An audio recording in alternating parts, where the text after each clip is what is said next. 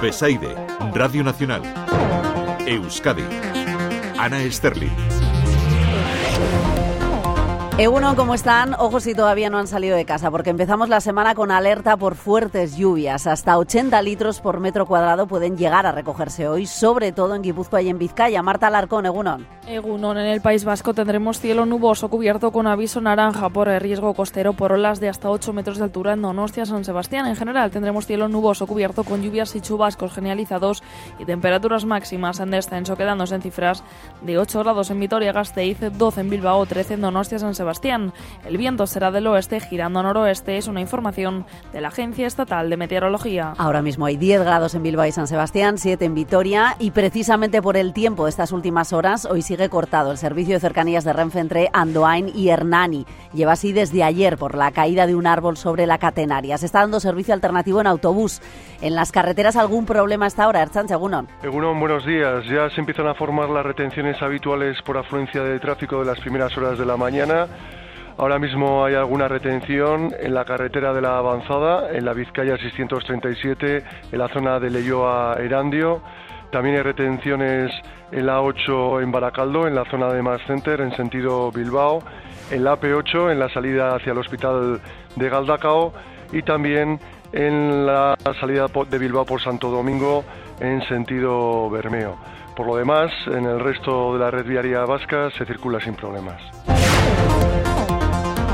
El gobierno vasco cumple su amenaza, recurre al Constitucional, la ley estatal de vivienda. No ha llegado a un acuerdo con el Ejecutivo Central, así que toma la vía de la justicia para tumbar una norma que considera invade competencias. El recurso se ha presentado sin la firma de los consejeros socialistas. Por cierto, sobre otra negociación con el Estado, este lunes reunión técnica para avanzar en la transferencia de las políticas de integración de inmigrantes, una vez consumada la de homologación de títulos universitarios extranjeros y la de cercanías. Esta mañana en Beasain, en la fábrica de CAV, el ministro de Transportes y los presidentes de Cantabria y Asturias asisten al inicio de la fabricación de los nuevos trenes de Renfe, ya con el tamaño idóneo para circular por los túneles de la zona. Hasta las 8 ampliamos.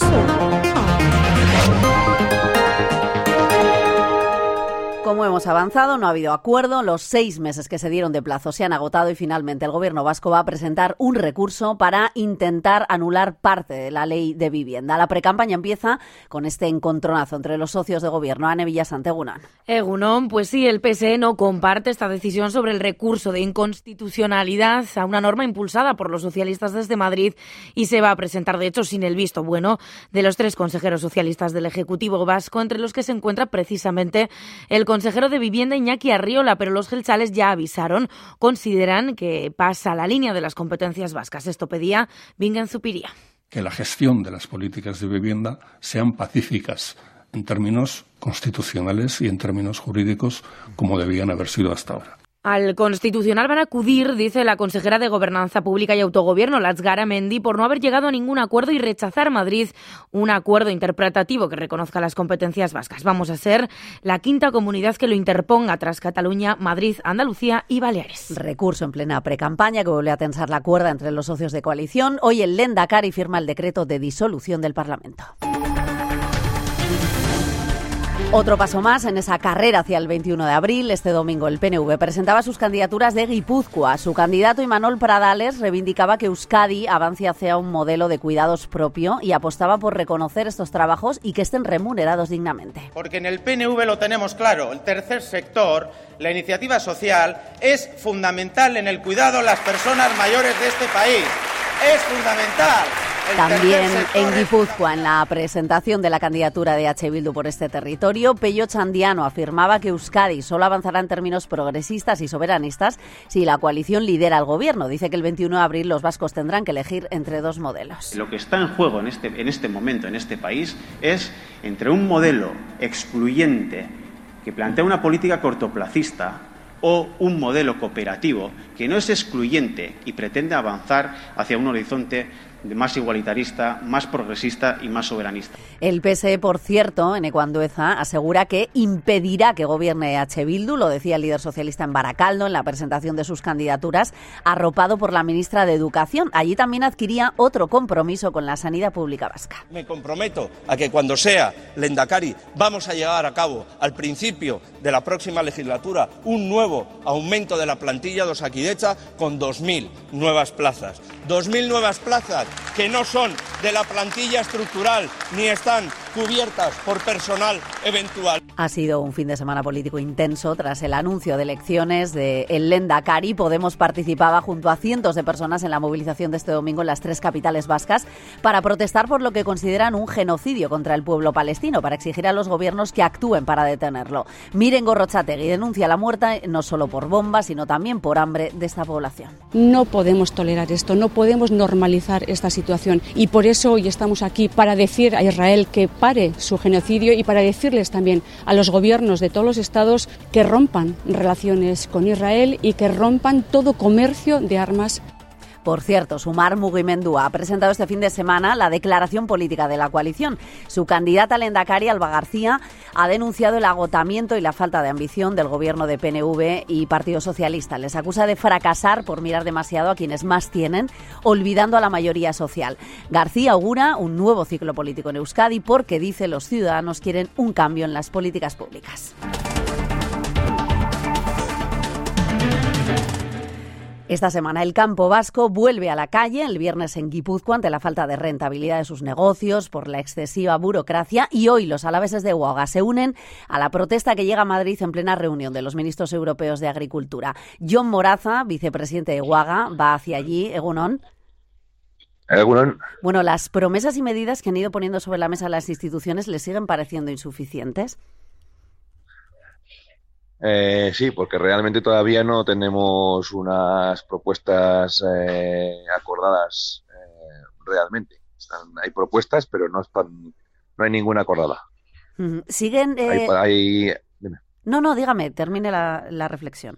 No, no, no, sin más, que vamos, que realmente se están pidiendo muchas cosas, pero todavía no hay nada en concreto. ¿Siguen reuniéndose con el gobierno vasco para intentar concretar y con las diputaciones para intentar concretar eh, esas medidas o esos compromisos que, se han ido lanzando en, las últimas semanas? Sí, la semana pasada nos juntamos con Gobierno Vasco y con Diputación y está prevista que a últimos de esta semana nos vamos a juntar. Está prevista, no está cerrada. ¿Para cuándo es esa reunión? Eh, no, no tenemos fecha concreta, pero se hablaba de últimos de, esta semana. ¿Qué es lo que falta? ¿Qué es lo que les parece urgente poner en marcha ya? Urgente, lo primero es que la gente necesita liquidez y, cobrar la, la, PAC, que hay muchos que todavía no, no la han cobrado. Y llegar a unos, unos mínimos de poder cobrar, de tener, de tener unos cobros eh, regularizados todos los años y no estar esperando a que hoy pago, no pago, dejo de pagar.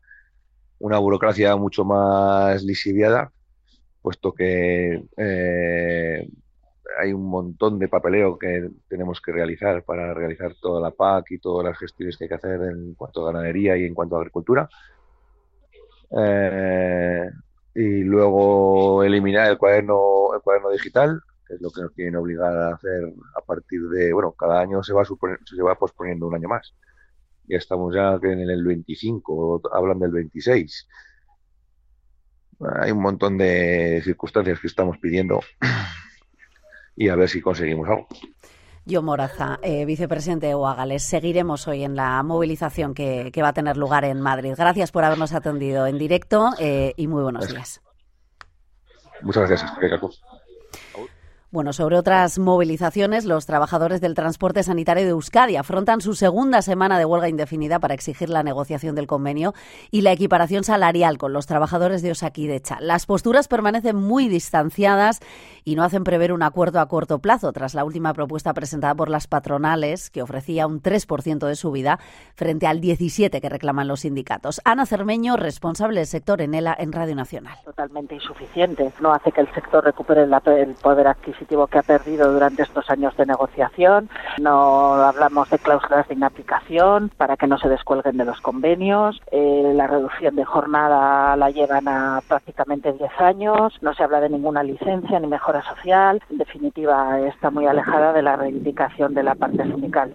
Volverán a reunirse el jueves. También en la sanidad se movilizan hoy los trabajadores de urgencias del Hospital Vitoriano de Chagorrichu. Se concentran esta mañana ante la puerta principal del centro para pedir más para acabar con las horas de espera y mejorar la atención a los ciudadanos. Advierten de que si la dirección no da una solución, seguirán con las concentraciones cada día. Y el movimiento sindical Erchañas en lucha y Euspel retoman esta mañana también las movilizaciones con una sentada frente a la delegación del Gobierno vasco en Bilbao. Reclaman un convenio digno. Joseba Saralegui, secretario general de Euspel. Hay elecciones en abril o en junio y en ese espacio no va a haber tiempo. Hasta que aterrizan los nuevos o siguen los que están, cambio de caras, ¿qué vamos a hablar de la negociación? En octubre, las cartas boca, boca, arriba, acuerdo regulador, materiales, pero la negociación con nosotros no se cierra en 24 horas. Para una foto y que se utilice de rédito unos u otros.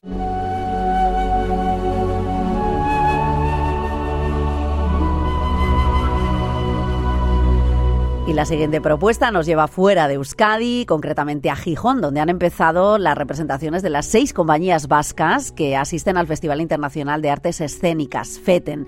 Una cita que junto al público reúne la presencia de 700 programadores y profesionales podrán acercarse a esas últimas creaciones vascas a través de una innovadora oferta que incluye teatro convencional, pero también de objetos, de máscaras, títeres. Y Doya Ruiz de Lara es la directora del certamen. Todas eh, tienen de alguna manera un sello muy particular y, son propuestas muy especiales. Y bueno, tenemos a Teatro Goracada, Anita Maravilla, Samari de Jong, a Marmar Teatro y también a Teatro Paraíso y una propuesta más instalativa que es Mama Crea. Todas ellas están proponiendo muchísima creatividad y sus lenguajes muy eclécticos. Cuatro minutos para las ocho. Semana de Copa, después de un fin de semana de decepciones. Ramón Hernández, buenos días. Buenos días, pues el Atleti y la Real Sociedad van a tener que resolver la eliminatoria de vuelta de la semifinal Copera después de los malos resultados de este fin de semana. El Atleti cayó ayer en eh, Sevilla frente al Betis 3-1, un mal partido además con un nuevo lesionado Yuri y con un expulsado Nico Williams por protestar una amarilla en la cara del árbitro que no le va a impedir jugar ante el Atlético de Madrid en Copa el jueves, pero sí el domingo en Samamés frente al Barcelona en, Liga. Eh, ayer Valverde, el técnico rojiblanco, pedía ver las cosas desde un lado positivo teniendo en cuenta la importancia semana que viene encima. Somos un equipo eh, así, que tenemos muy buenas cosas y otras cosas no, no tan buenas que lógicamente tenemos que, eh, tenemos que mejorar. Eh, ahora sí somos los quintos en la clasificación y hay que verlo desde el punto de vista positivo de que hacemos muchas cosas bien y que a veces, pues bueno, que tenemos que estar muy finos para conseguirlas. Tan finos como queremos estar el jueves. Evidentemente el jueves es una posibilidad única, el pase a una final. Eh, jugamos contra un rival de envergadura y nos lo jugamos todo ese día. Bueno, pues eso es lo que pedí ayer, el resto va a ver tras la derrota. También caía la Real Sociedad el viernes en el Real Arena frente al Villarreal 1 a 3, sale de Europa, se queda séptimo a dos puntos del Betis que es sexto, pero obviamente todo centrado en eh, conseguir mañana apear el Mallorca para disputar una nueva final. Empate a cero, recuerden, en el encuentro mm, de ida. Eh, Traoré, Zacarian y Barrenechea son duda, a ver si al final están disponibles, pero lo que nadie le va a quitar al técnico Imanol es la sensación de que se va a conseguir el objetivo. Un partidazo, estoy convencido. El Real eh, una vez más va a estar a tope y el equipo va a dar la cara. No sé si vamos a ganar y pasar, pero estoy convencido que vamos a dar la cara. Evidentemente, para pasar y, eh, llegar a la final tenemos que acertar. Vamos a ver si eh, de una vez, sobre todo, si somos capaces de Ahí están las palabras de Imanol. Hoy ultima el trabajo de preparación la Real eh, Sociedad. Recuerdo que en segunda división se quedaba sin eh, conseguir ni un solo punto el Eibar en eh, Ipurúa frente al Español y eso a pesar de ir ganando en el descuento. Ahí se vino todo abajo y ayer el Amorebieta no pasaba del empate a uno en Lezama frente al Albacete y continúa como colista a nueve puntos de los puestos de permanencia. No ha habido jornada de baloncesto en la Liga Endesa por la ventana FIBA de la Liga Endesa femenina. Solo ha habido una victoria, en este caso para el Intec Guernica, caían Cuchabank, Araski e Ideca Euskotren. Ayer el Vidasoa Irún en la Liga Sobal conseguía su tercera victoria consecutiva frente al Logroño. También ganaba en la división de honor femenina el Super Amara Vera Vera. Y en pelota, Artola e Imaz se imponían ayer en el Campeonato Mano Parejas a Peña Segundo y Albisu, 22-20, y por lo tanto también estarán en la liguilla de semifinales. Pues con esto terminamos. Recuerden que a partir del mediodía se activa la alerta naranja por precipitaciones, así que mucha precaución, sobre todo si tienen que coger el coche. Bryce Baltar ha estado a los mandos técnicos. Ahora siguen las noticias. Que tengan un buen día, Agur.